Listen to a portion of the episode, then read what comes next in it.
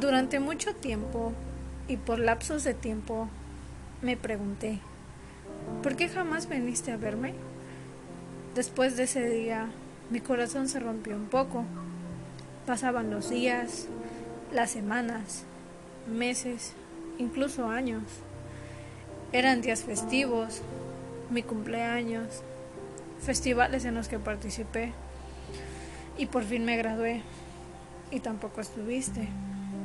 Llegó aquel día donde me cansé de todo y te cuestioné por el mañana. Y sin más, no volviste a visitarme. No te voy a mentir, a lo largo de mi vida te necesité. Quería que estuvieras para mí, pero no fue así. Siempre quise saber el por qué.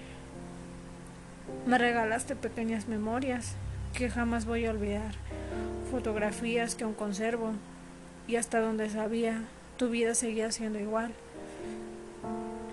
Ya más de ocho años que no hablábamos y hoy me enteré que enfermaste. Sentí tristeza, pero fui fuerte. Quise ir en búsqueda, tal vez para ver que todo estuviera no tan mal, pero no llegué a tiempo. Tuve sentimientos encontrados porque no sabía cómo reaccionar ante la situación de la pérdida de alguien que jamás me buscó. No te culpo, ni te guardo rencor. Voy a estar bien. Te quise por lo mucho o poco que me enseñaste, aunque sí hubiese querido hablar una primera y última vez contigo. No dejamos nada pendiente, y eso me tiene un tanto tranquila.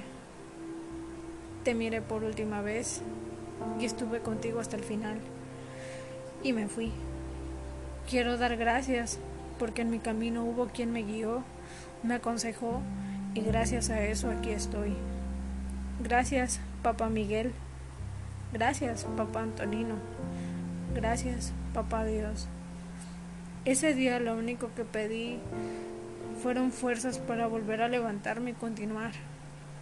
Y del fondo de todo lo que soy, te dedico estas palabras de adiós. Gracias, papá.